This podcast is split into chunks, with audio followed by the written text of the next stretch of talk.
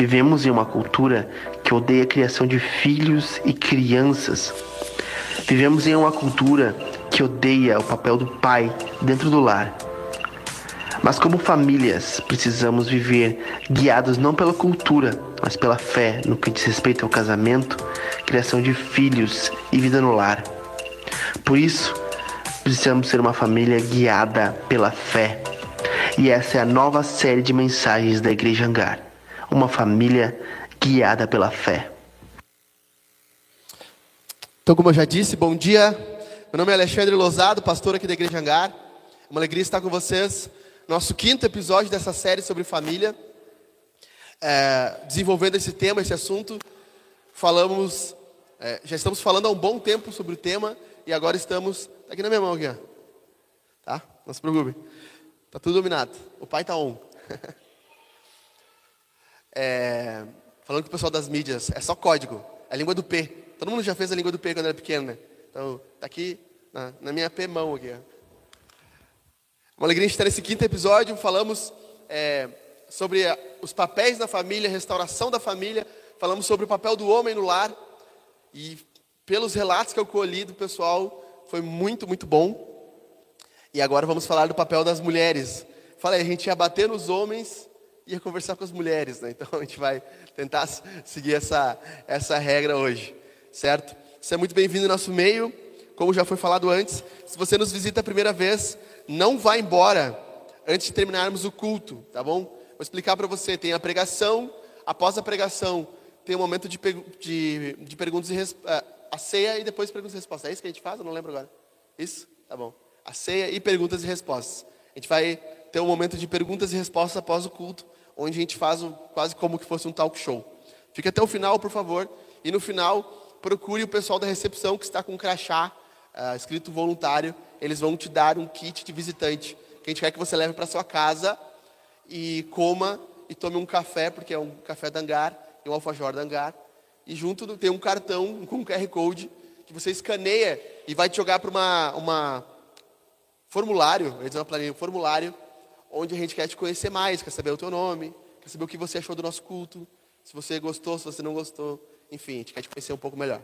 Certo? Então, uh, sério, uh, certo, abre sua Bíblia no livro de Efésios, capítulo 5, como a gente já tem feito, uh, há três domingos, estamos no mesmo livro de Efésios. Se você não trouxe Bíblia, temos em alguns lugares Bíblias, aqui na frente, inclusive, tem duas, que eu acho que as crianças estavam usando, então, se precisar de Bíblia, tem aqui. Como falei, hoje nós vamos, nós vamos falar sobre o papel da, da mulher dentro do lar. E todas as pregações aqui, na verdade, elas sozinhas, elas, elas são boas, mas com as leituras complementares elas se tornam melhores. Então hoje, por exemplo, a gente vai falar é, a respeito do papel da mulher. É impossível que em uma hora eu consiga falar tudo o que a Bíblia diz sobre o papel da mulher. Não tem como, entendeu? Eu teria que ter uns três domingos para falar isso. Então hoje eu vou, eu vou falar uma coisa mais geral. E aí, quem sabe um dia mais para frente a gente é, pode voltar nesse tema. Ou você compra um livro sobre isso, acaba lendo. Aí você fala, ah, lembra aquele alemãozinho falou uma vez sobre isso, sobre esse tema aqui. Ah, então agora eu estou entendendo melhor. É, as coisas são assim, a gente vai aprendendo assim. Então, semana passada nós falamos a respeito do papel do homem dentro do lar e vimos que o homem tem um papel primordial de liderar a casa. A responsabilidade está sobre os ombros do homem. Deus criou o homem para a liderança, para o cultivo e para guardar. A gente viu nessas duas palavras, cultivar e guardar, que a gente expandiu em quatro palavras: proteger, pastorear, é, ser o protetor do lar, pastorear, provedor do lar e também ser o professor do lar. A gente viu essas quatro palavras para a liderança masculina. E eu tenho certeza que se os nossos homens, se o seu marido, ou se você não tem é, namorado ainda, mas se o seu marido, seu futuro namorado, ele fizesse o que nós falamos semana passada, você seria uma esposa muito feliz.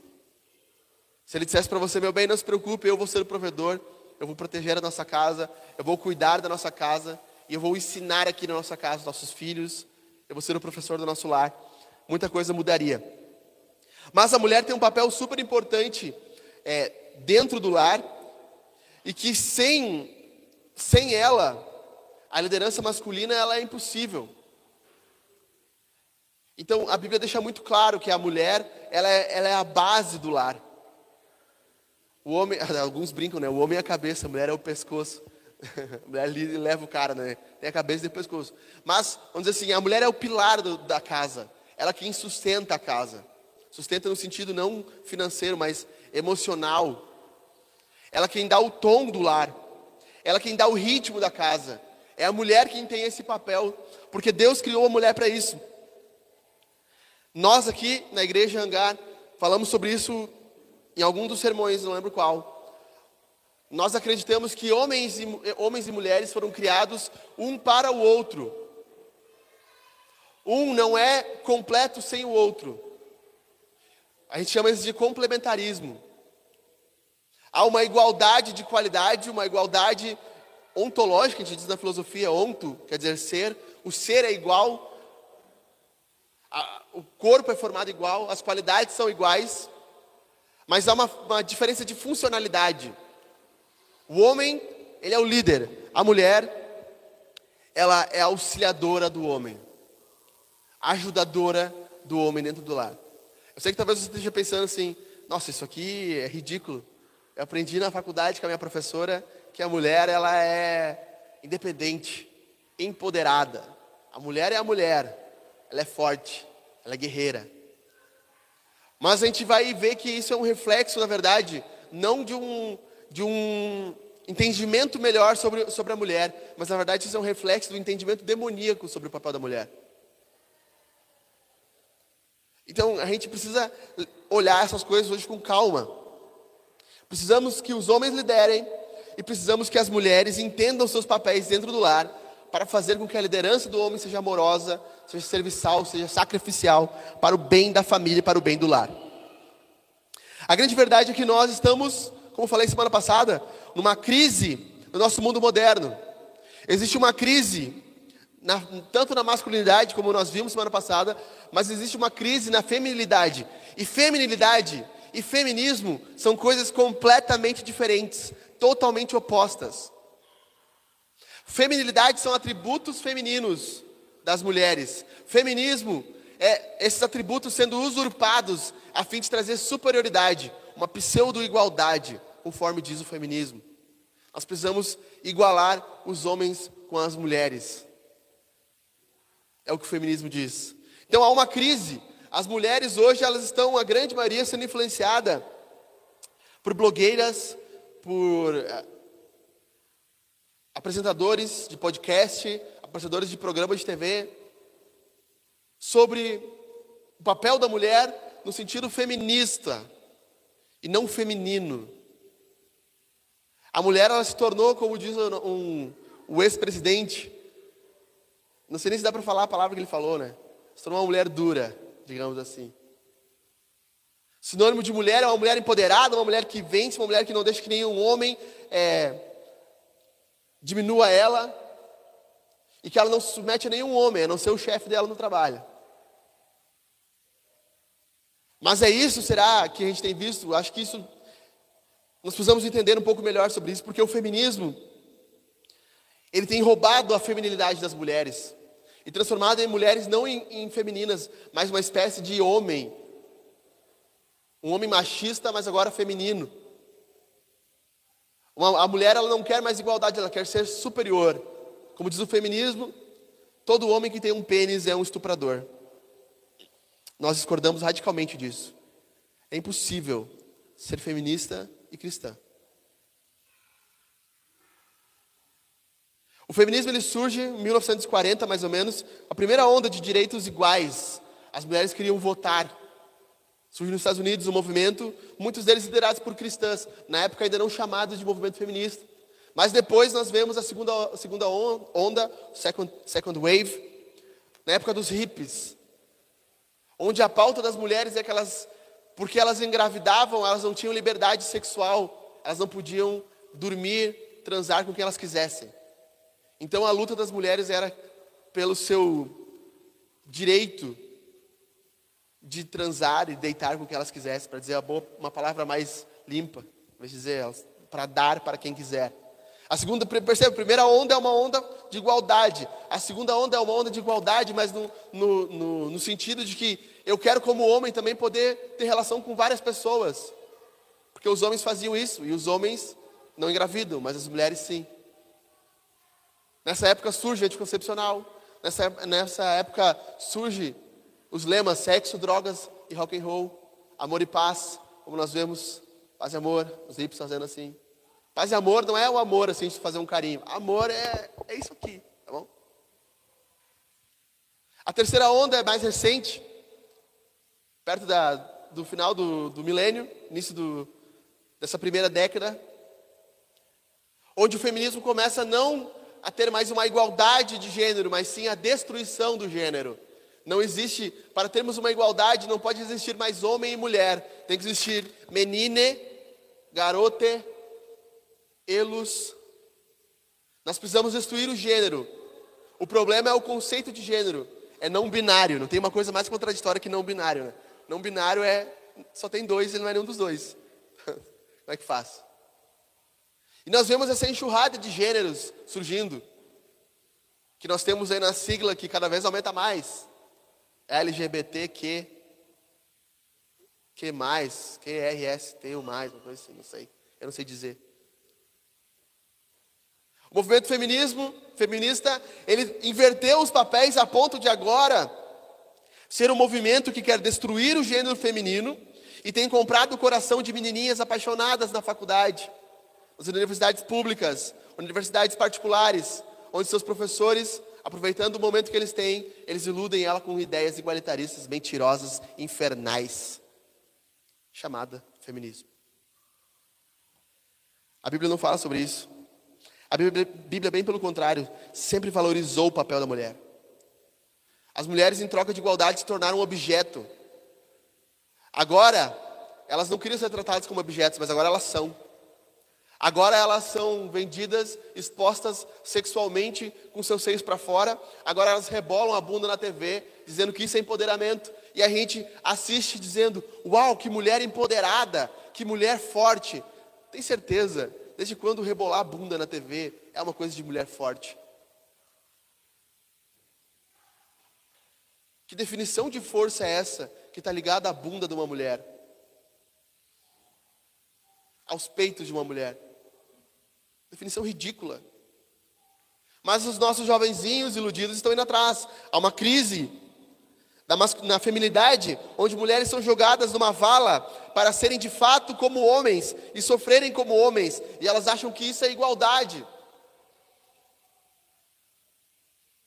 As mulheres estão morrendo, a feminilidade está morrendo, e o feminismo é um dos principais acusados de matar bilhões de mulheres dentro do útero das suas mães bilhões de mulheres. Nós estamos preocupados com 600 mil que morrem com Covid? Ou nós estamos preocupados com o um número absurdo de bebês que são abortados? Meninos e meninas, por dia, por ano.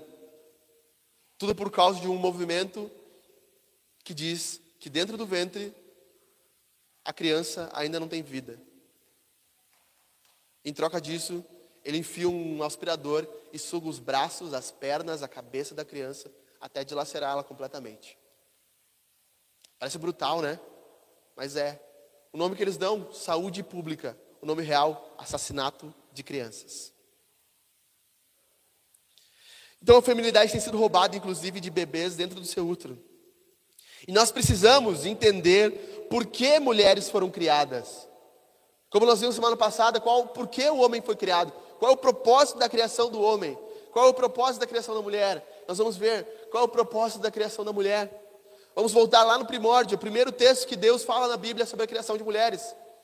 O Senhor Deus disse ainda: Não é bom que o homem esteja só. Farei para ele uma auxiliadora que seja semelhante a ele. Como falei semana passada, duas palavras. Duas palavras para o homem, cultivar e guardar. Para a mulher, auxiliar e semelhante. Duas palavras que nós precisamos guardar. Primeiro, auxiliar, complementar, ajudar na função de domínio. O homem tem o papel de domínio, a mulher tem o papel de ser auxiliadora dele. Você talvez esteja chocado com isso, mas é o que a Bíblia diz. A mulher foi criada para ajudar o homem. A mulher foi criada para ajudar e facilitar com que o homem tomasse as rédeas do seu lar. E vamos, convenhamos, os homens sem as mulheres estão perdidos, certo? Ele abre, ele abre o armário e fala: Amor, cadê, cadê aquela camisa? Ah, tá aí, meu bem, tá aí a primeira. Aí ele: Não, eu não achei. Dela vai lá, abre, tá aqui. Os homens eles precisam de, de ajuda. Os homens, você já tem um filme que fala sobre os, eu esqueci o nome do filme agora. Talvez o Jonas vai lembrar que o Jonas é, é metido a cult também. Tem um filme que as crianças caem numa ilha, elas ficam perdidas. E, é, e é, não tem mais ninguém que cria regra, crie regras, é só meninos. E aí vira uma bagunça, cara. Eles começam a se matar. Porque os homens sozinhos, eles são assim. Se deixarmos os homens pelos homens, eles, eles são capazes de se matar. Eles brigam no futebol, eles são capazes de, de um esfaquear o outro. Então o homem foi criado, o homem foi criado para liderar, a mulher foi criada para auxiliar, para ser a sua auxiliadora na liderança. Uma co-regente, uma vice-presidente. Segunda palavra, ela foi criada semelhante. E a ideia de, dessa palavra semelhante, algumas versões vão trazer idônea, é que ela é do mesmo material, da mesma qualidade, semelhante, parecida, Assim como ser, o homem e a mulher são semelhantes a Deus, a mulher é semelhante também ao homem. Eles têm características iguais, capacidades iguais, são semelhantes. E perceba uma coisa: você que diz a Bíblia é machista, a grande maioria das religiões vão dizer que as mulheres elas são, foram criadas por um, por um erro. Elas são uma fraqueza dos deuses. Mas quando Deus fala da criação da mulher, Ele não fala que Adão pegou, por exemplo, a unha do dedão do pé, tirou a pele do pé, é um excremento do Adão. Não, ela foi tirada da costela de Adão, do lado. A ideia é que eles estão lado a lado, são iguais. Um comentarista escreve: a mulher não foi tirada do pé de Adão para ser pisada, e nem da cabeça para se colocar acima, ela foi tirada do lado para ser colocada como igual, para ser protegida e amada por aquele que ela foi tirada.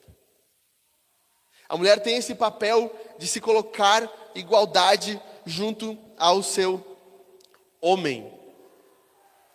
Então o que nós vemos? Deus forma com complemento e igualdade. Deus forma a mulher dessa forma. E está tudo bem no Éden quanto a isso. Lembra? Nós já falamos sobre isso. A criação é boa, é muito boa. O que está acontecendo ali, Deus diz que é bom. Deus diz que é bom. Escute isso. Deus que é bom, diz que é bom.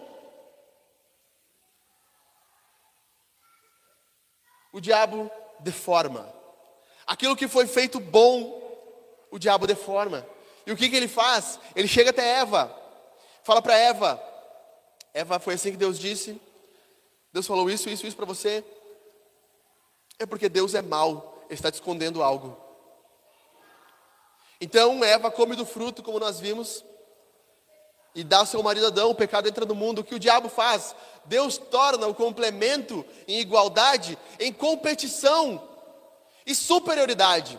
Agora as mulheres estão correndo atrás e como se fossem competidoras dos seus maridos. Quantos lares não estão marcados assim por competição? Competição. Quem cozinha melhor? Quem limpa melhor? O marido limpou, passou um pano. Ah, mas tu não sabe passar o pano direito. Há uma competição no coração da mulher. Parece que ela sempre tem que provar o seu valor, e é nesse ponto que surge o feminismo, o feminismo tentando fazer com que a mulher prove o seu valor, uma competição, um valor que já foi dada para ela no Éden, que ela já tinha de semelhante, de igualdade, de qualidade, do mesmo material, idoneidade. O diabo faz isso. Ele faz isso dessa forma, ele pega e não chega a Adão. O que, que é o correto dentro de um sistema como nós vemos, é, o sistema monárquico, por exemplo? Você fala com o rei, você fala com o regente. O que, que o diabo fez? Ele fala com Eva. O diabo mesmo pega e inverte os papéis ali no Éden e faz com que a mulher passe por cima do papel do homem. O diabo faz isso no Éden. E o que nós temos ouvido nesses movimentos culturais da nossa época, que a mulher tem que se elevar, a mulher tem que ser mais. E nós já vimos um discurso parecido com isso. Onde é que ele está? Senão na boca do diabo. O diabo faz com que a mulher seja enganada. E veja o pecado que vem através da tentação do diabo. Ele torna a mulher orgulhosa, porque a mulher já era igual ao seu marido e semelhante a Deus. E o que ele faz? Se vocês comerem, vocês serão como Deus. Mas ele já era orgulho. Ela não quer mais agora receber as funções que ela tem. Ela não quer mais ser o que Deus fez com que ela fosse. Ela quer ser algo diferente daquilo. No seu coração, ela não quer mais ser auxiliar e não quer mais ser uh, idônea do seu marido. Não, ela quer ser mais. Porque o pecado o tornou a mulher orgulhosa. O pecado tornou a mulher cega. Porque agora o diabo diz: obedecer é ruim. Se você obedece é porque Deus quer o mal para ti. E nós temos visto mulheres dizendo que a palavra de Deus, submissão e idoneidade, são palavras machistas e que ultrajam a mulher, são palavras ruins. O diabo cegou a mente das mulheres. E agora elas enxergam o que é bom como ruim, e o que é ruim como bom. O diabo isolou a mulher. Porque antes ela estava debaixo da costela do seu homem, estava próxima a ele. Agora ela está isolada. Ela quer ser superior. Ela quer ser sozinha. Ela quer ser ela. Deus forma o pecado, deforma, o diabo deforma e Jesus transforma. O que nós vemos é que Jesus traz uma nova ideia, não uma nova ideia, mas restaura a ideia do Éden. A submissão livre e uma identidade restaurada. E talvez você esteja pensando, a submissão vai me transformar menor. Mas nós não temos, eu já falei isso várias vezes, você que está nos visitando a primeira vez, vai ouvir a primeira vez isso. Nós não temos um Deus que fala e não faz. Nós temos um Deus que fala e faz. Porque Jesus é o maior exemplo de submissão. Ele não está exigindo de você, mulher, aquilo que ele mesmo não fez. Porque Jesus se submete à criação, por exemplo. Ele nasce como um bebê numa manjedoura, frágil. O Deus poderoso, o Deus que mantém a criação, ele se torna um bebê frágil, que precisa ser cuidado, limpo, trocado, lavado, amamentado, senão morreria. Ele se submete. Um Deus autoconsciente, autoexistente. Vai passar pelos processos de ensino, como toda criança passa. E lá no templo, com 12 anos, está conversando e aprendendo com os mestres.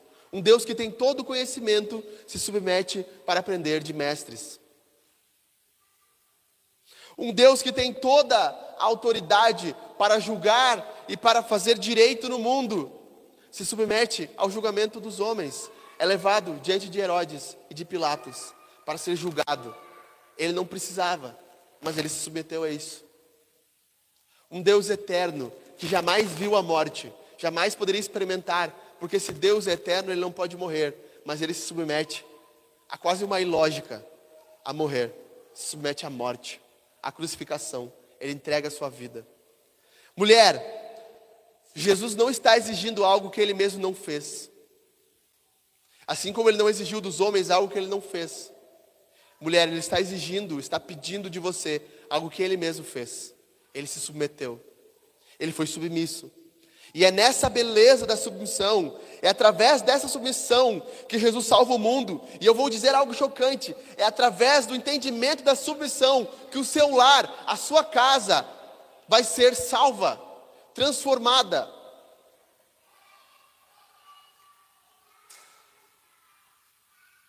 Agora, mulheres restauradas em Jesus são chamadas à submissão livre, como Jesus foi livre em se submeter. E a igualdade novamente. Antes de eu começar a falar o que é submissão, eu estou falando submissão, submissão, eu quero falar primeiro o que não é submissão. Primeiro, o que não significa submissão. A submissão não é algo exclusivo das mulheres. Escute isso com o seu coração aberto. Se você está com a Bíblia aberta em Efésios capítulo 5, versículo 21, lê o que Paulo está escrevendo ali. Sujeitem-se uns aos outros no temor de Cristo. A submissão não é algo exclusivo para mulheres. A submissão é para homens e mulheres. Homens precisam se submeter também. Submeter ao governo, submeter ao trabalho, submeter a seus irmãos, submeter na igreja, aos líderes. Homens e mulheres são chamados à submissão. Então a submissão não é algo exclusivo das mulheres. A submissão também não significa ser inferior. A submissão não é inferioridade, como nós falamos. Jesus mesmo se submeteu e não era inferior. Se você for estudar um pouco de trindade, os homens estudaram aqui no Clube da Luta sobre, o que significa trindade. Três pessoas iguais em todos os atributos e caráteres, mas com funções diferentes. Dentro do lar, duas pessoas iguais, com todos os atributos e caráter, mas com funções diferentes. A submissão não torna ninguém inferior. Jesus se submeteu. Os nossos filhos são iguais a nós, mas se submetem porque nós somos pais.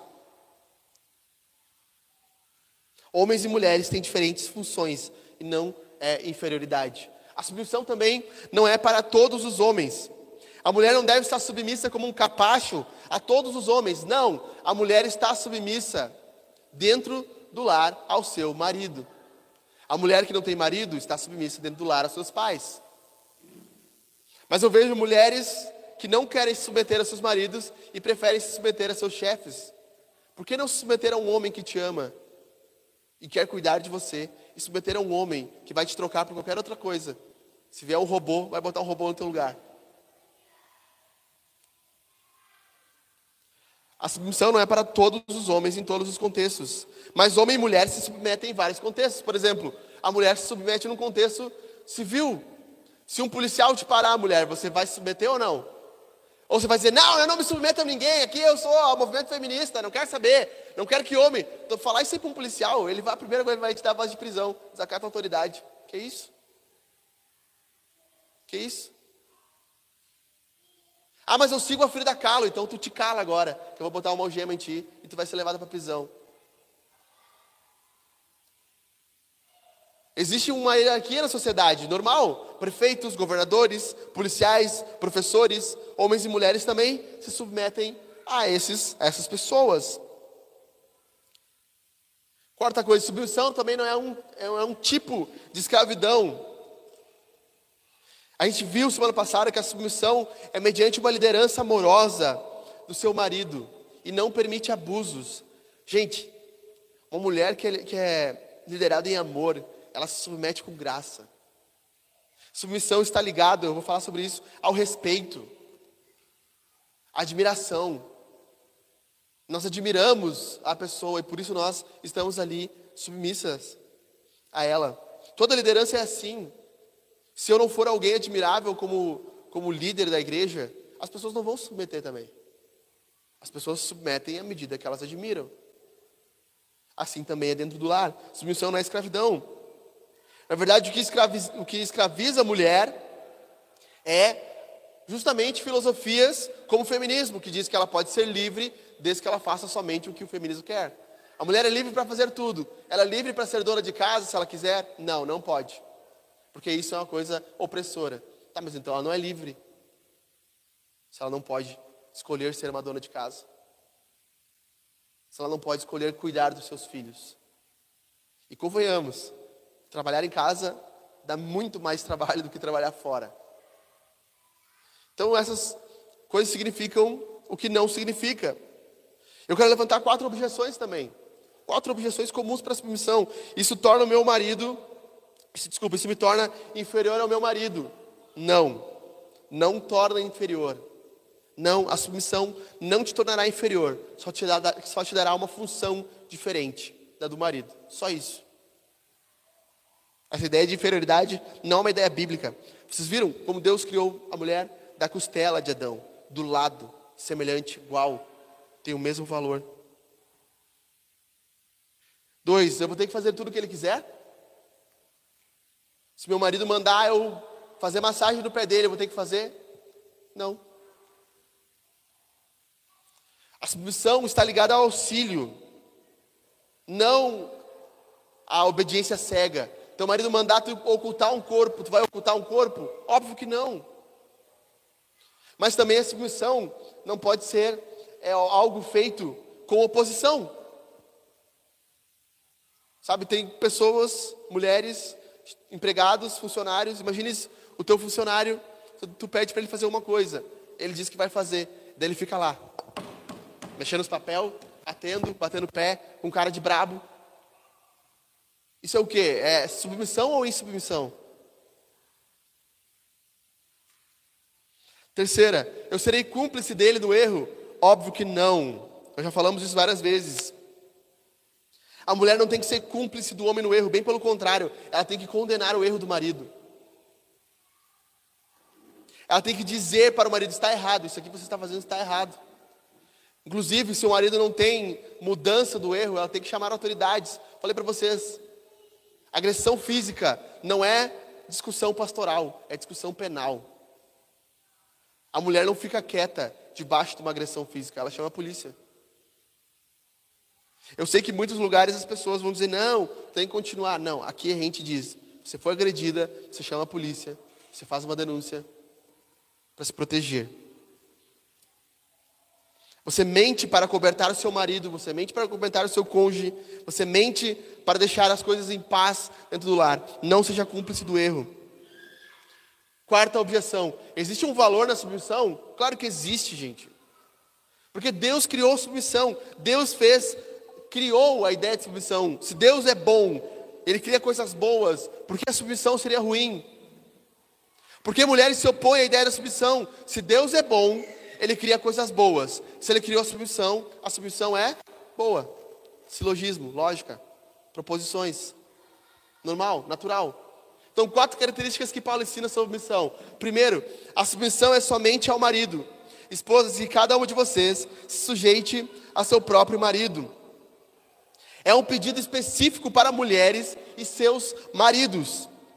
Por que, que eu falei antes do papel do homem, para falar hoje do papel da mulher? Porque eu queria que, que as mulheres entendessem o padrão que Deus estabeleceu para a masculinidade. E o padrão que os homens vão buscar ter.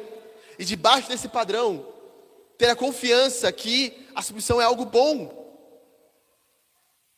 Não estamos falando de submissão como algo genérico aqui na nossa mente. Paulo está protegendo as mulheres. Naquela época, no Império Romano, a mulher podia ser estuprada, como hoje, basicamente.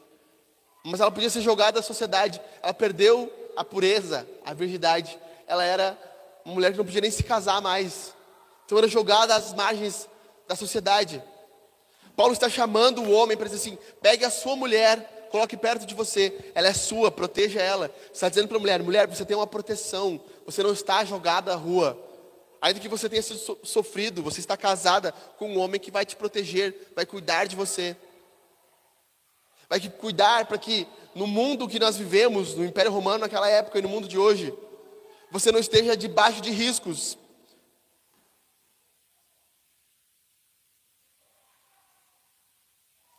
A ideia que Paulo tem aqui é que a mulher auxilia o marido na função de liderança, de modo livre e não se opondo. Perceba que Paulo está dizendo, mulheres, esposas, cada um de vocês se sujeite ao seu próprio marido. Paulo está dando uma, uma, um mandamento, uma ordem. Dizendo assim, se submetam de modo livre. Está pedindo. Você está pedindo isso. Por que, que Paulo ordena para os homens amor e para as mulheres submissão? Por quê? Porque a mulher naturalmente ela tem essa competição no coração. E ela não quer. E o homem naturalmente não ama, ele foge da liderança. Então Paulo pede com que os homens se tornem líderes e as mulheres se tornem submissas.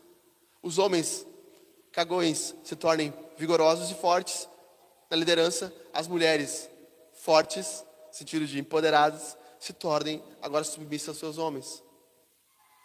Ataca os dois pontos do coração: a fraqueza do homem liderar, a fraqueza da mulher se submeter. Mulher, se submeta. E eu pergunto para você, mulher, aqui essa manhã, você enxerga o seu marido como uma bênção de Deus na tua casa? Enxerga ele como um homem que pode liderar o seu lar? Você se ajuda, Você ajuda ele ou opõe a liderança dele? Você faz pouco caso do que ele faz.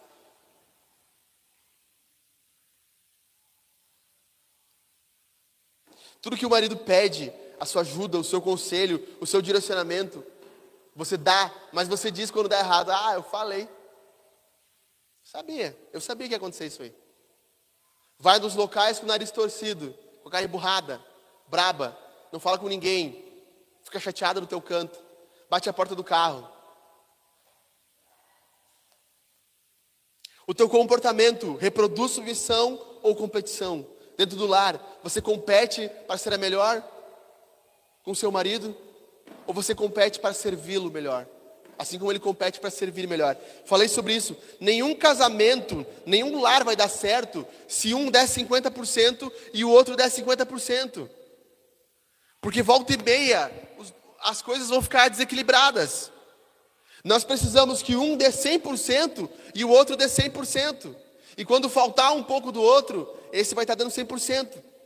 E vai estar alertando. Precisa melhorar nisso, nesse ponto. Mas o que a gente vê é que as pessoas enxergam a família, o casamento e o relacionamento como um jogo de tênis, um batendo a bolinha contra o outro. E não como um jogo, por exemplo, de, de peteca, na, aqui no sul a gente chama de frescobol, né? Na praia. Tu só não quer deixar que a bolinha caia. Se homens e mulheres entendessem seu relacionamento assim, uma forma de complementar um ao outro, o lar entraria em paz. A submissão é somente o seu marido. A submissão não é um conselho, é uma ordem. As mulheres estão sendo ordenadas de modo imperativo, esposa, que cada uma de vocês se sujeite ao seu marido, como ao Senhor. A ideia que Paulo tem aqui é que se a mulher ama Jesus, ela se submete ao marido. É impossível uma mulher que ama Jesus e não se submete ao seu marido, porque ela está submetida a Jesus. Eu não me submeto a homem nenhum. Desculpa te dizer, Jesus é homem. Você tem que se submeter a ele. Se a mulher está submetida a Jesus, ela está submetida ao seu homem também. Ela quer obedecer à voz de Deus. Deus está ordenando aqui a submissão. Deus não está dando um conselho, olha, eu acho bom que a mulher tente fazer isso. Não, Deus está dando uma ordem. Mulher, esposas, se submeta ao seu marido como no Senhor. E nós temos ouvido a cultura dizendo que submeter, submissão é pecado. Como é pecado se Deus ordena? Sabe, isso não me entra na minha cabeça. Então a submissão é uma disposição do coração da mulher em amar a Jesus e se submeter à palavra dele. E submeter à palavra dele, ela quer se submeter ao seu marido. E eu peço, mulheres, vocês já oraram? Isso aqui é chocante. Vocês já oraram pedindo para Deus: Deus me ensina a ser submissa. Já fizeram uma oração, uma oração assim na vida de vocês? Sabe por que vocês não fazem? Porque vocês são orgulhosas. E vocês querem ser mais do que Deus pediu que vocês fossem. E não querem se submeter à vontade de Deus. Porque se vocês amassem a Jesus, vocês se submeteriam. E vocês orariam, Deus, me ajuda na minha falta de submissão. Eu quero aprender a me submeter. Me ajude com isso. Você entende que Jesus mesmo se submete a Deus, a fim de honrar a Deus Pai. Você entende a submissão como algo ruim, o coração, o teu coração, mulher, deseja de fato amar a Jesus, honrar a Deus, servir a Deus, através até mesmo da tua submissão. Você deseja servir a Jesus. Muitas mulheres, ah, eu quero servir melhor a Deus. Eu peço, encarecidamente. Você já pensou em se submeter ao seu marido? Já pensou nisso? A deixar que ele lidere o lar? Ah, mas eu quero ser uma serva melhor. Pense nisso primeiro. Nenhum serviço na igreja vai ser maior do que o serviço no lar. Sempre digo isso. Nenhuma pregação pública de pastoreio, nenhum serviço pastoral, nenhuma pregação dominical é maior, maior do que a minha vida familiar. A minha família vem antes do que a igreja. E o dia que eu inverter essa ordem, eu prefiro que me tirem daqui e deixem-me só com a minha família. Da mesma forma, eu peço às mulheres: mulheres, orem por isso. Se coloque em Deus. A Bíblia diz isso. Eu ainda não consigo entender, eu ainda não consigo crer, mas eu quero fazer a tua vontade. Eu quero me submeter. Terceira coisa que Paulo diz aqui é que a submissão é um sinônimo, faltou um acento ali, né? Sinônimo de respeito. Que cada um ame a sua própria esposa. Paulo está dizendo para os homens: cada um ame a sua própria esposa, como a si mesmo. E que a esposa respeite o marido. Submissão e respeito andam de mão dadas. E como eu falei, respeito está de mão dada com admiração. Uma mulher que se diz submissa, mas não respeita o seu marido, ela é como uma porta que fica rangendo. Ela funciona, mas ela range. Tu vai fechar a porta, ela funciona, mas faz. Toda vez que a mulher precisa se submeter ao seu marido, ela faz um. Não há respeito. Submissão sem respeito não é submissão. E respeito sem admiração não é, não é respeito, é autoritarismo. Os homens deveriam ser homens inspiradores. E as mulheres deveriam olhar para os seus homens e dizer assim: esse cara é demais. Ele ama Jesus, ele ama a Bíblia, ele ama a família, ele nos protege, ele nos cuida. Eu amo esse homem. E aí então eu me submeto. Como não submeter a um herói assim? Como, não, como Mary Jane não vai amar o Peter Parker se ele salva ela sempre? e leva para dar uma volta na teia de aranha. Como ela não vai amar esse cara que salva ela dos bandidos e dá um beijinho de ponta cabeça ainda? Como mulher, você não vai amar o seu marido se ele é um homem respeitável, um homem amável, um servo de Deus que ama Jesus, que está buscando amar a sua família e a sua casa. Por que não? O que você faz, mulher, quando a submissão é correta, mas você não quer? Você torce o nariz, você torce a cara, você fecha o rosto, você bate o pé. Quando é correto se submeter? Quando é correto submeter, não no erro. Quando é correto submeter, quando você vê que precisa submeter, o que você faz? Torce o nariz, fica braba, diz que não dá, diz que não quer, fica reclamando, sabe, faz a, a vida do teu lar um inferno. Sabe, tem mulheres que, que fazem greve, greve de sexo. Eu já vi isso acontecendo. Esposas que fazem greve de sexo. Não vai ter sexo. Enquanto não aprender a, a me respeitar. Sério? Sério isso? Tipo, é, vocês estão brigando um contra o outro ou vocês estão amando um ao outro? Vocês estão se ajudando ou disputando um contra o outro? Mulheres, respeitem os seus maridos se eles forem homens bons, se forem homens de valor, que querem amar a casa, amar a Deus, querem amar vocês. Mas o seu empoderamento tem repelido a liderança deles. Está errado. Quarta coisa, a submissão é uma obra sobrenatural. Veja o que Paulo está dizendo ali. Não se embriaguem com vinho, pois leva a devassidão, mas deixem-se deixem encher do Espírito. Nós falamos sobre isso, sobre a estratégia de Deus. Qual a estratégia de Deus para o conserto do lar? Famílias cheias do Espírito Santo. Como? Com alegria, certo? Com submissão, sujeição mútua. Falamos sobre serviço mútuo. Mas isso é uma obra sobrenatural, não tem como. Meus irmãos, nem eu naturalmente quero me submeter a pessoas. Sabe, ninguém quer naturalmente se submeter, precisa ser uma obra do Espírito Santo.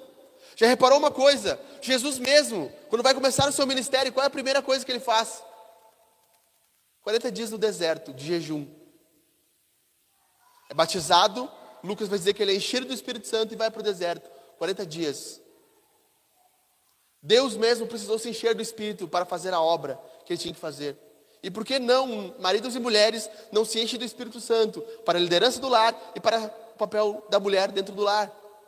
Mulher, você precisa orar, Deus, me encha do Espírito Santo, me encha de Ti, para que eu possa me esvaziar de mim mesmo, para que eu possa também cumprir aquilo que o Senhor quer para a minha vida.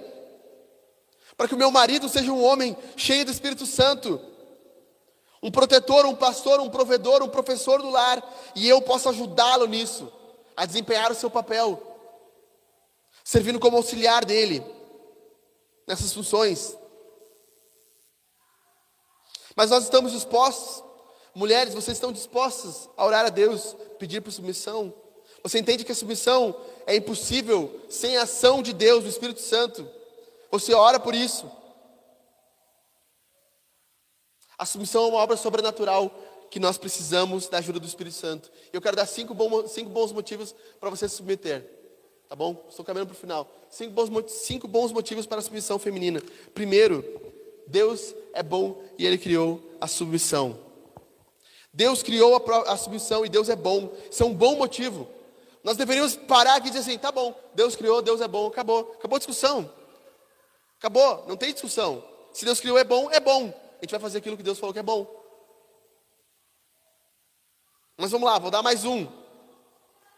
A submissão livra a mulher da liderança, livra de fato. Pede para os homens como nós cobramos eles aqui na igreja. E como nós tratamos as mulheres aqui. Os homens, a gente pesa a mão. E aí, cara? Tá fazendo isso? Tá fazendo aquilo? E aí a tua oferta está contribuindo? Quantas mulheres já receberam mensagem assim, nossa? Sabe, a mulher está livre dessa, desse anseio por liderança. Agora está nas mãos dos homens, ela pode estar livre disso. Ela não precisa buscar a provisão do lar, o homem está responsável por isso. Ele tem que prover o lar financeiramente. Ah, mas a, a gente ganha pouca renda. Te vira, falei semana passada, te vira, não interessa. Faz bolo do pote e vai vendendo sinal. Compra uma garrafinha de água e vai lá. Para na frente um, do Country Club à noite com com um troço de isopor, põe gelo dentro, dentro e vende. Refrigerante, cerveja. Não sei, dá um jeito, faz alguma coisa. A, a responsabilidade é tua, não é da tua mulher. A mulher fica livre de cuidar de todas as funções do lar, sabe? Eu vejo mulheres sobrecarregadas. O meu marido, ele não cuida da casa, ele não cuida. Sabe, eu falo de seis em seis meses para ele consertar as coisas, ele não conserta, ele não corta a grama, ele não faz não sei o quê. Gente, isso aqui é função do homem dentro do lar, a gente falou sobre isso. O homem tem a função de proteger o lar, de cuidar, de proteger a mulher. E eu vejo mulheres sobrecarregadas, por quê? Porque elas estão provendo o lar e ainda estão tentando proteger o lar, cuidar dos seus filhos. Eu falei aqui para os homens sexta, é justo uma mulher deixar a criança dela seis e meia da manhã numa creche e buscar seis da tarde, com seios duros, com leite empedrado dentro do seio. É justo para o magrão chegar em casa, seis da tarde, entrar na caixinha do nada e ficar sentado olhando futebol até as dez da noite. É justo isso? Que a mãe fique apartada do seu filho, que vai ter inúmeras consequências psicológicas na criança de ser separado. É justo? Não é. Não é justo. Então a submissão livra a mulher da liderança. A submissão conserta o lar. Veja que Provérbios vai dizer: a mulher sábia, ela edifica o lar, ela constrói o lar. Mas a mulher tola, ela destrói o lar com as próprias mãos. A mulher que é sábia, e a sabedoria está ligada na Bíblia, a submissão ao temor do Senhor, a mulher que submete a, a, Jesus e entende o papel dentro do lar, ela constrói o lar, o lar floresce.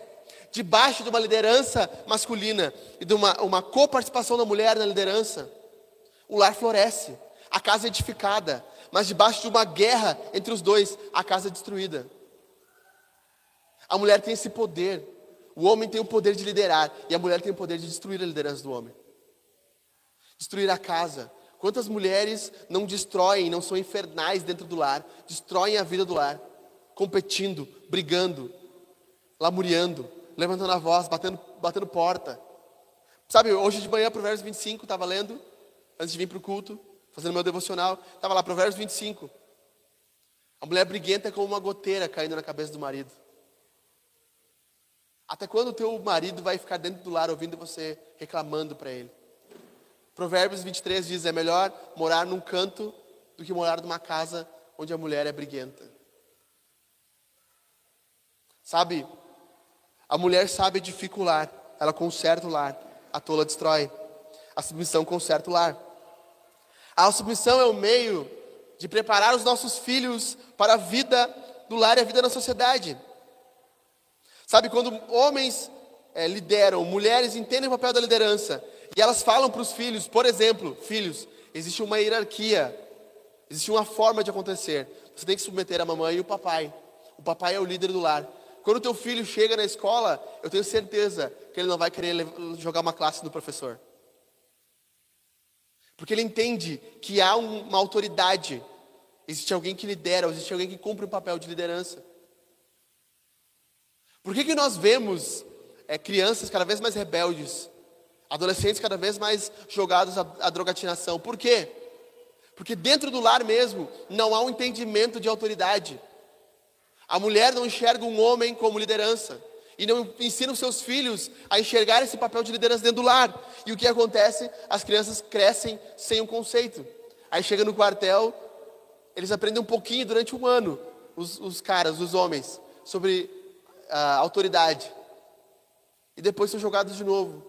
Nós temos funcionários que discutem com seus chefes, pais que matam seus filhos, filhos que desobedecem aos pais, porque eles nunca foram ensinados sobre a autoridade. E, de, e deixa eu dizer uma coisa: isso começa dentro do lar com a mulher entendendo o papel de, dela, dando a primazia da liderança para o homem e dizendo para os filhos: o papai é o líder da casa.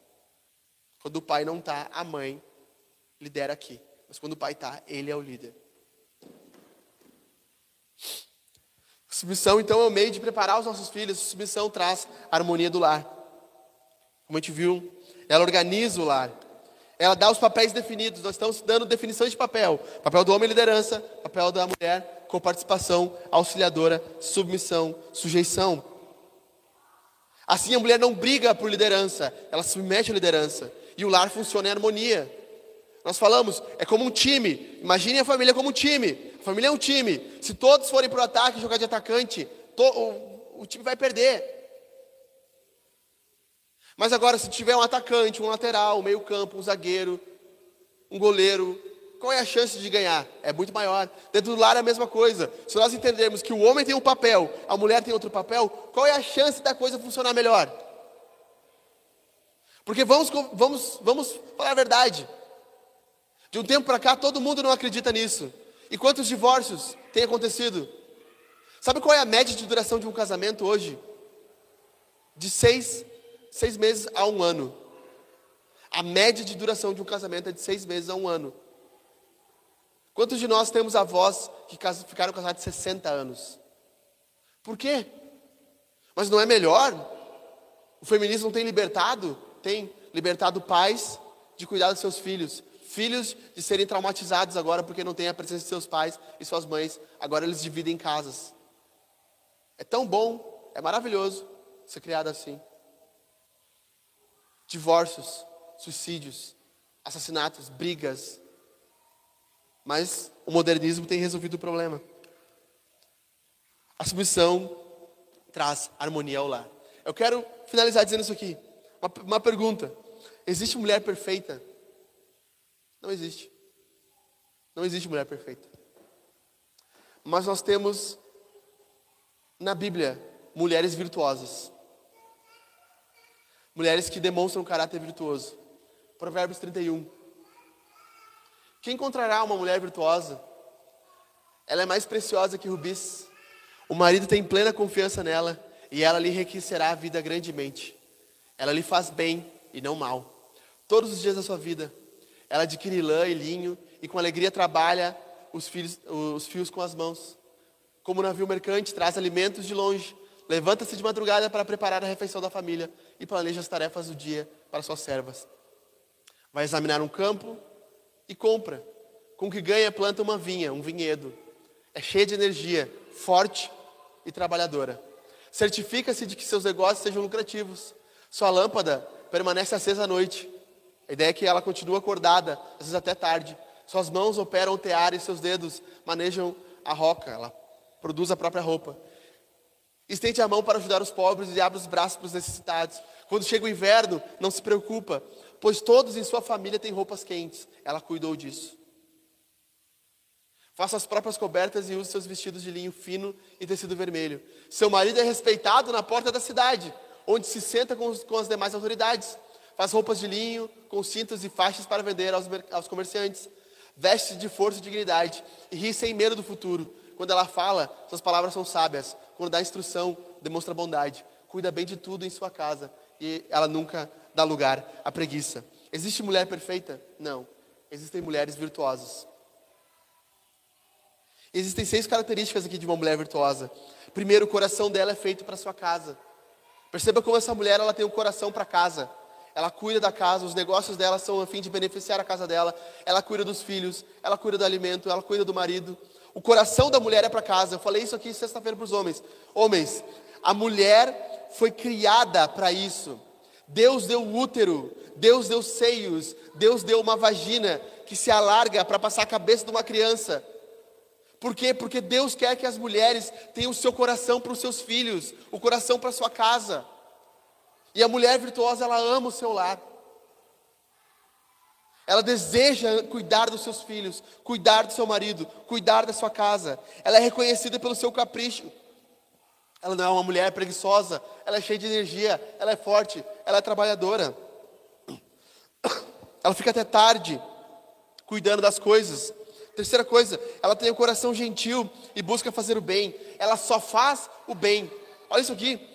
Quantas mulheres não fazem coisas cutucando seu marido a fim de, a, a fim de fazer o mal? Eu quero que mesmo que ele sofra, eu quero mesmo que ele pague, ela só faz o bem. Ela faz o bem aos outros, ela faz o bem ao seu marido. Ela tem um coração gentil e sempre busca fazer o bem. A gente vê ela cuidando da sua família, cuidando das roupas, cuidando do alimento, cuidando dos pobres. Cinco, ela confia em Deus e é organizada. Ela olha para o futuro e ela não tem medo. Eu acho lindo isso aqui. Veste de força e dignidade e ri sem medo do futuro. Ela é confiante. Ela confia em Deus. Ela sabe que ela pode confiar em Deus. E ela é organizada com essas coisas. Sabe, ela organiza as roupas. O inverno está chegando, os filhos e o marido têm roupa.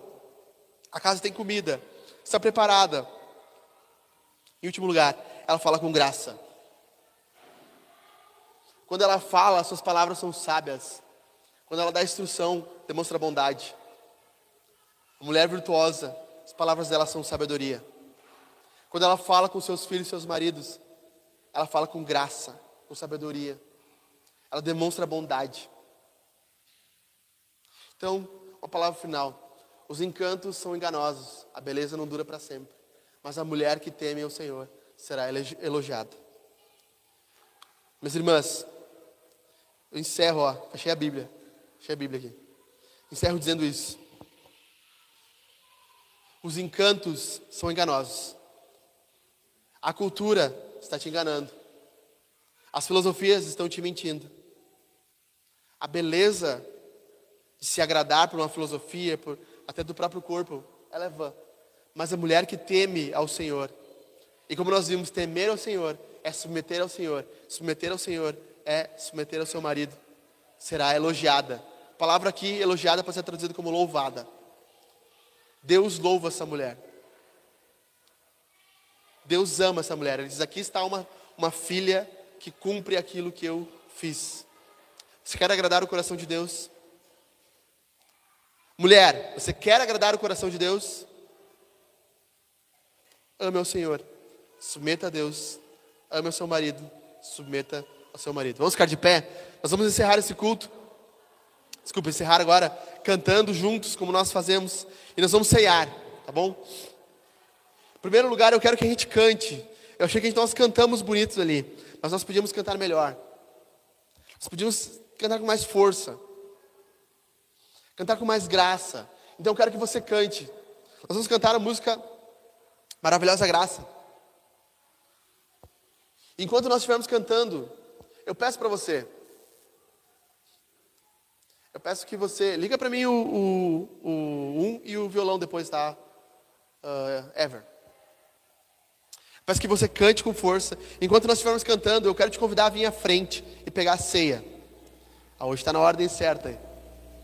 Hoje está na ordem certa. Vinho, cálice amarelo cálice cristal, suco. Molhe seu pão, Lembra disso? Cálice amarelo, vinho. Cálice cristal, suco. Mole seu pão, volte ao seu lugar, nós vamos cear juntos. Terceira coisa, eu peço que se você sentir no seu coração o desejo de contribuir, contribua. Esse é o último domingo do mês e nós estamos encerrando o mês negativos de novo. Isso tem uma consequência péssima para o próximo mês. Estamos cada mês perdendo poder de investimento, que nós já não temos, mas estamos perdendo mais. Então, eu peço, de todo o coração, se você puder e quiser compartilhar um pouco do que Deus tem te dado, faça isso. Oferte. Ah, mas eu tenho só 30 reais. 30 reais vão ajudar. Oferte para que nós possamos continuar avançando aqui. Então lá atrás nós temos uma placa escrito contribua, onde tem o Pix da igreja, você pode contribuir ali. Também tem uma caixinha de ofertas onde você pode colocar o dinheiro.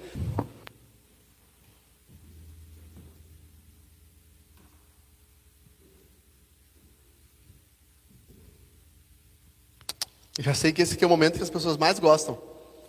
Que eu paro de falar e tu começa a falar. Muito engraçadinho. Meu celular está em cima. Vamos fazer então o nosso momento de perguntas e respostas? Vamos para a primeira então, amor? Tá preparada? Não sei. Passa né? para nós, Ever. Aí, ó. Se o coração da mulher é para casa, é errado a mulher trabalhar fora? Tá contigo isso aí. Já começamos com polêmicas, então. então, vamos lá, né? Difícil, difícil essa resposta, porque muitas vezes a gente interpreta de diversas formas. Tem aqueles que acham que não, que é direitos iguais, a mulher pode, deve trabalhar fora sim, assim como tem aqueles que acham que de forma nenhuma a mulher deve trabalhar fora. Eu acho importante a gente ver isso com muito cuidado. A Bíblia não fala em nenhum momento, né? que a mulher não pode trabalhar fora de casa. Não está escrito, não é um mandamento, não trabalharás fora de casa, né? E. Tá, senta lá, filha. E as, as crianças é assim, né? Então, é importante a gente ter cuidado com isso. Ao mesmo tempo, a Bíblia não fala, não trabalharás fora de casa, mas ao mesmo tempo a Bíblia fala que o dever principal da mulher é ser do seu marido e dos seus filhos, é estar em casa. Então, o que, que acontece? Não é errado uma mulher trabalhar fora de casa, desde que esse trabalho não ocupe todo, todo, todo, ui, que alto, todo o horário de trabalho dela.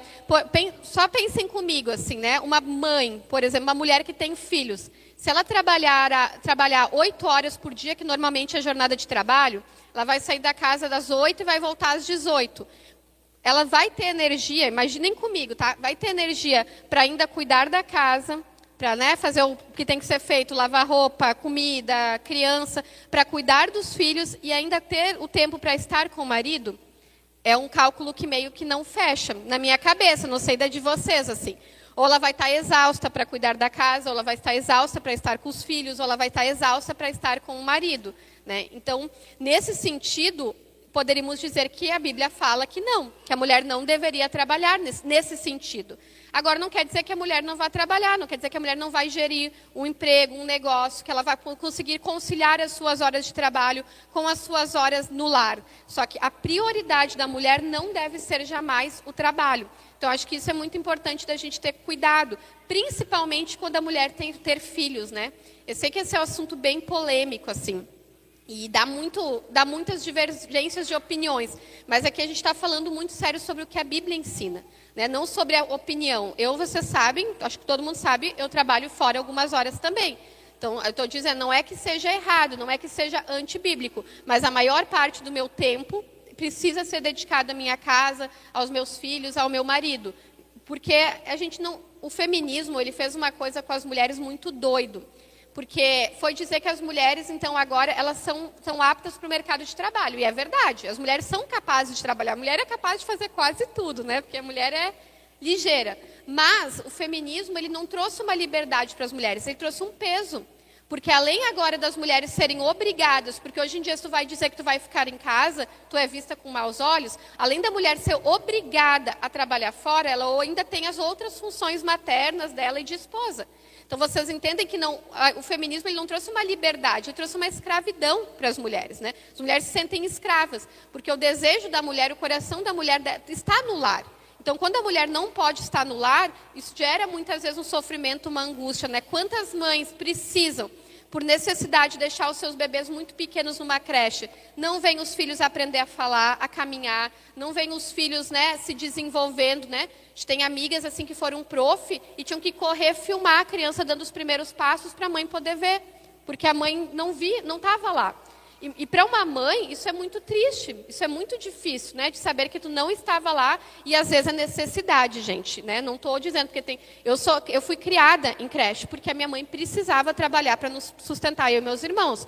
Às vezes é necessidade, às vezes a família não vai ter o que comer, vai faltar em casa mas muitas e muitas vezes não é necessidade. A gente sabe que muitas vezes não é necessidade da família, né? Que poderia diminuir o estilo de vida, que poderia dar um, um jeitinho ali para que a mulher fosse ficar mais em casa, né? E outra coisa que eu ia dizer que tem uma frase que me tocou muito o coração assim um tempo atrás e mudou muito a minha visão, né? E dizia o seguinte que era uma mulher mais velha, assim, que ela, e ela falou: na minha vida inteira, eu nunca ouvi uma mãe dizendo que se arrependeu de deixar o trabalho para cuidar dos filhos. Mas ela ouviu a vida inteira dela as mães dizendo que se arrependiam de ter trabalhado tanto e não cuidado dos seus filhos, né? Então, acho que é isso que, é, que, vale a gente refletir muitas vezes. Não é errado, não é pecado, desde que a mulher consiga conciliar. Desde que no final do dia ela ainda consiga esperar o marido né, com café na mesa, com um sorriso no rosto, ela tenha paciência e atenção para cuidar dos seus filhos, não é errado que ela trabalhe fora. Agora, se isso não é possível, é necessário rever aí. A gente falou ali, da, citei o Provérbios 31, né? A mulher virtuosa. E ali tu vai ver Provérbios está dizendo que ela tem negócios, que ela vende um, uhum. um campo, né? Que ela produz roupa. É, então, não é errado a mulher ter uma renda, né? Uhum. O errado é essa renda ocupar a, a, a, o tempo inteiro, né? Ou até ser maior do que a do homem. Então, uhum. assim, não é que é errado a mulher ganhar mais do que o homem, não entenda errado isso. Mas, sim, o natural seria que o homem pudesse manter o lar, uhum. né? Então, então, assim, o homem deve buscar isso. Deve buscar seu provedor. A gente falou sobre isso. E a mulher vai, tá, vai ter o coração dela para o lar. Não adianta. O coração da mulher é para casa. Então, é interessante botar esse ponto. Eu fui criado por uma mãe solteira que, que não teve condições. Minha mãe teve que trabalhar é, fora o tempo inteiro. Então, eu e minha irmã é, nos criamos praticamente sozinhos. Um cuidava do outro. É o dia inteiro. Eu lembro se várias vezes minha mãe chegava tarde da noite em casa porque tinha que trabalhar.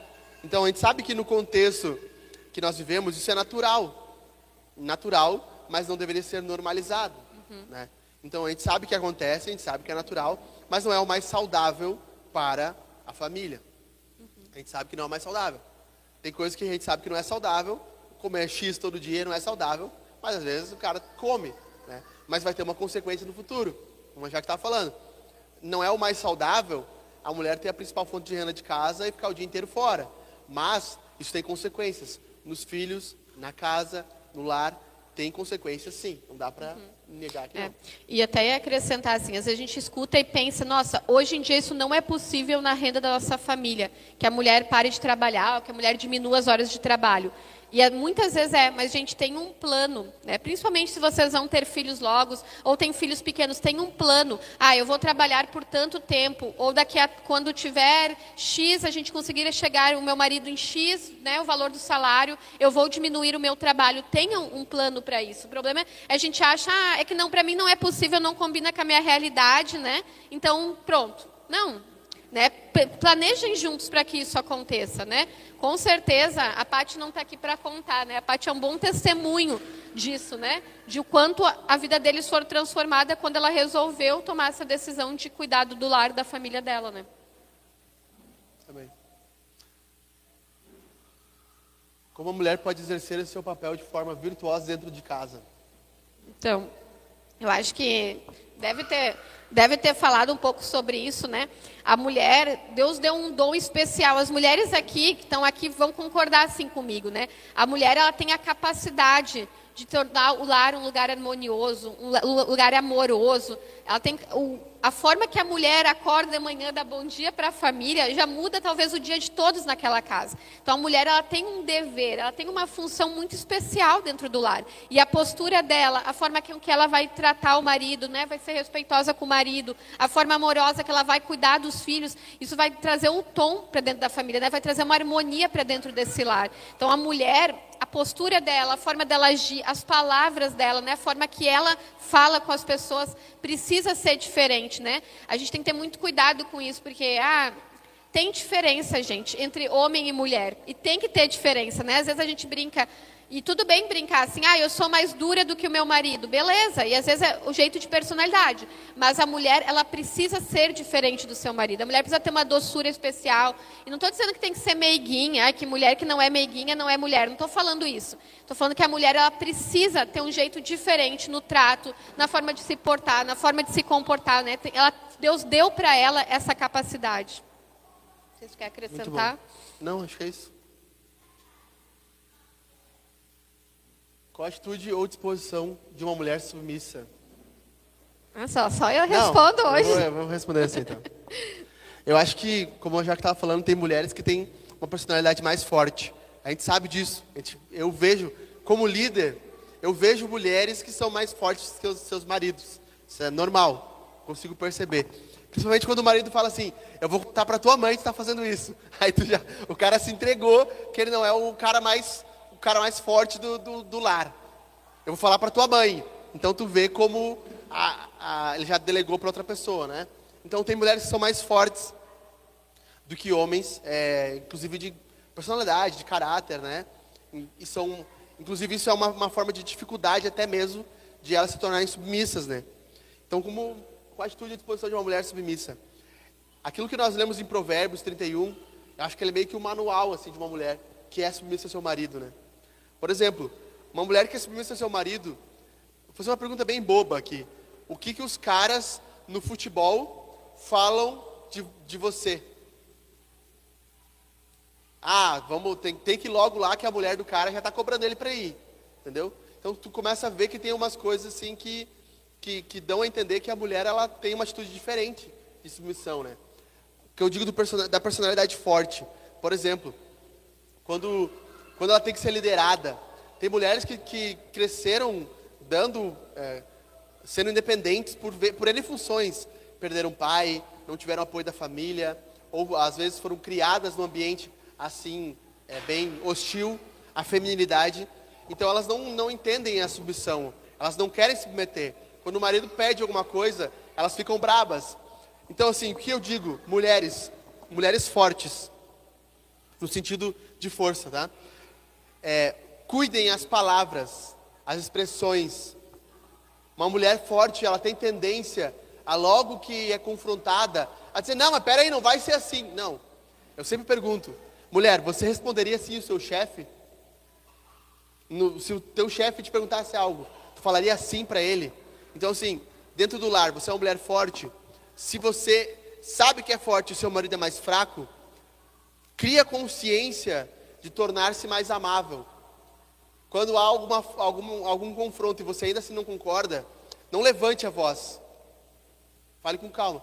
Meu bem, agora eu não consigo fazer isso mas eu vou, eu vou tentar, né?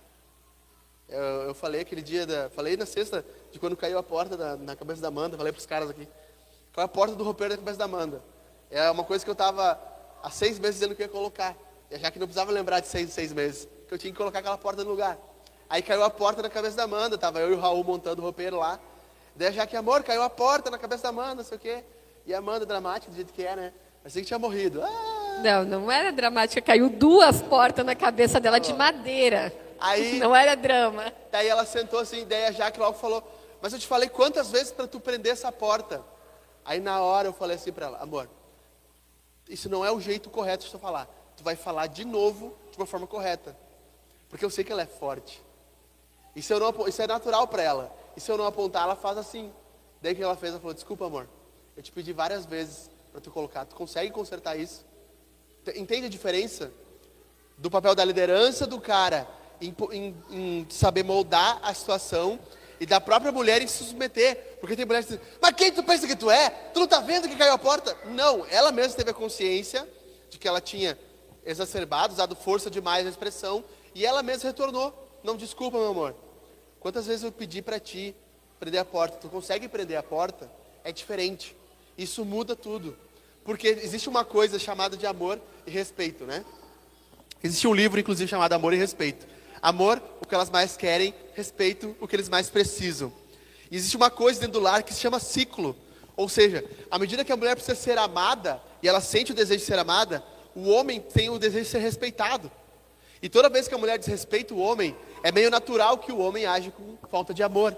Então, se, se um dos dois consegue quebrar o ciclo e agir com amor, a mulher deveria responder com respeito, fazendo que assim gire um ciclo virtuoso, em vez de um ciclo de insanidade, de um faltando de respeito e outro faltando amor. Você quer falar alguma coisa? Falei tudo. Acho que é isso. Então tem mais uma. Como a mulher deve corrigir o marido quando estiver errado? Acho que a gente falou sobre isso, mas você é. quer falar um pouco? Não? As mulheres que estavam no último encontro de mulheres, esse era meio que o tema, né? A gente tem que ter cuidado também na forma que a gente vai corrigir, cuidado com as palavras que a gente vai usar, né? E a gente, mulher, não sei vocês, mulheres, mas a maioria das vezes as mulheres estão certas, né? Na maioria das vezes a gente tem razão.